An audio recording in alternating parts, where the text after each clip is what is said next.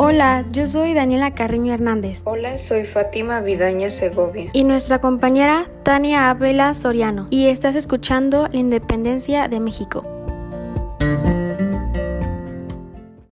Hola, buen día.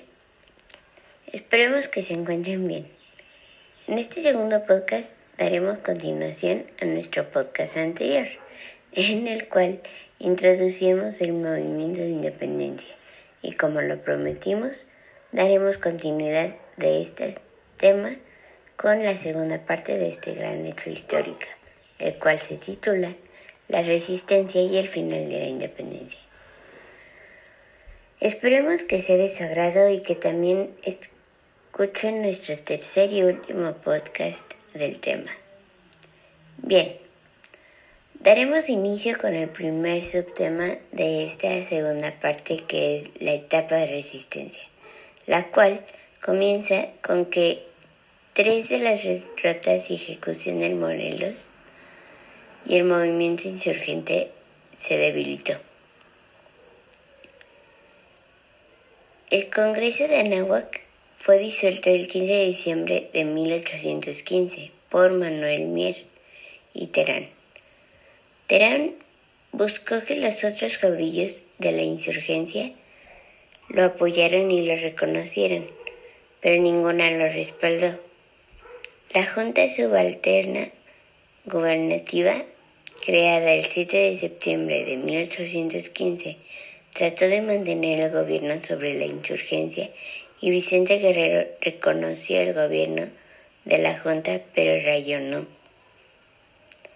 A partir de este periodo, algunos insurrectos continuaron la guerra de manera aislada, como Guerrero y Guadalupe Victoria en el sur o José Antonio Torres en el centro.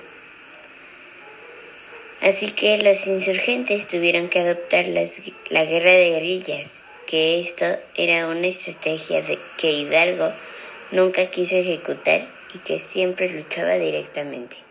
Entretanto, el virrey Calleja multiplicó sus fuerzas para romper el cinturón rebelde que detenía los accesos a México, Puebla, Veracruz y Oaxaca.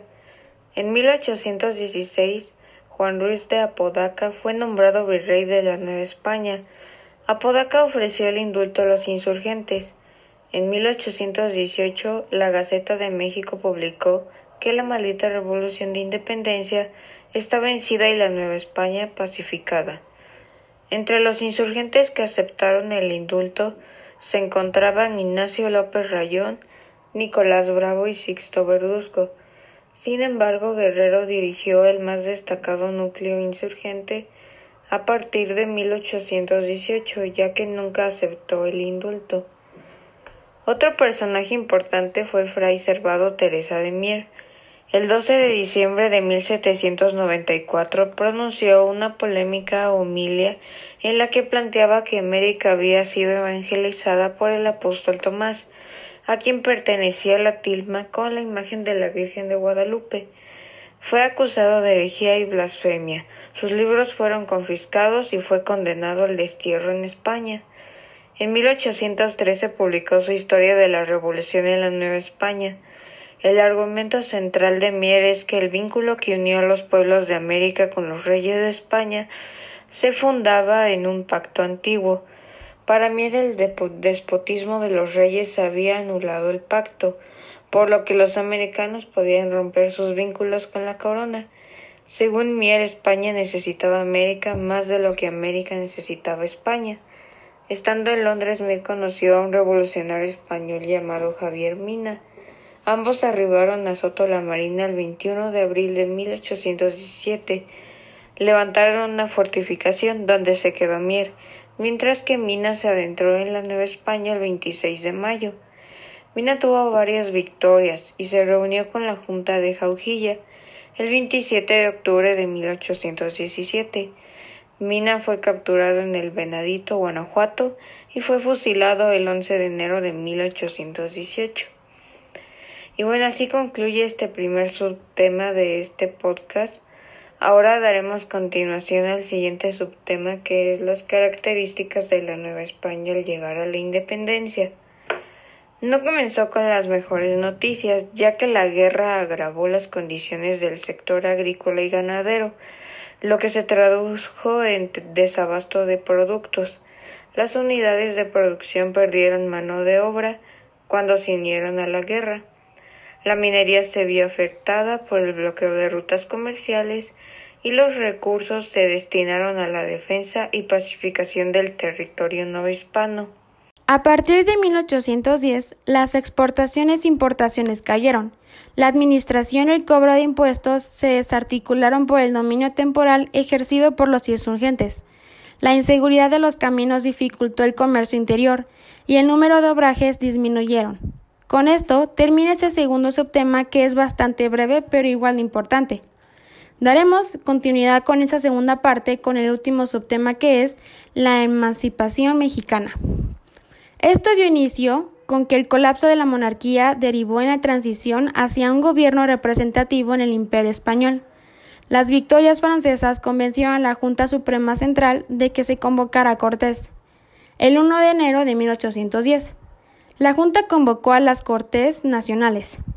El 21 de septiembre se reunieron las Cortes y fue la primera Asamblea Nacional moderna de España. Para el 19 de marzo de 1812, la Constitución de Cádiz fue promulgada, en donde se planteaba el modelo liberal del Estado con división de poderes. La soberanía reside de la nación, restringiendo así la autoridad del rey, la libertad de prensa, reconocía como ciudadanos a indígenas y mestizos, y por último, dio fin a la Inquisición, aunque aún sin conocer la libertad religiosa. Por otro lado, en todas partes el pueblo aguardaba el retorno del rey Fernando VII, llamado el deseado. Las Cortes decretaron que solo después de haber jurado obediencia a la Constitución, el rey sería reconocido como soberano legítimo. Las Cortes estaban confiadas de que Fernando seguiría sus órdenes sin ningún problema. Sin embargo, el 4 de mayo de 1814 regresó al absolutismo al Imperio español. Fernando VII abolió las Cortes y todo lo que en ellas se había legislado. El ejército persiguió a los liberales y algunos tuvieron que salir al exilio. En América, las autoridades ordenaron con vehemencia la abolición del orden constitucional. Y bueno, lamentablemente aquí termina este último subtema y la segunda parte de este gran hecho histórico. Esperemos les haya gustado y escuchen nuestro siguiente y último podcast. Muchas gracias por escucharnos. Nos vemos en el siguiente. Chao.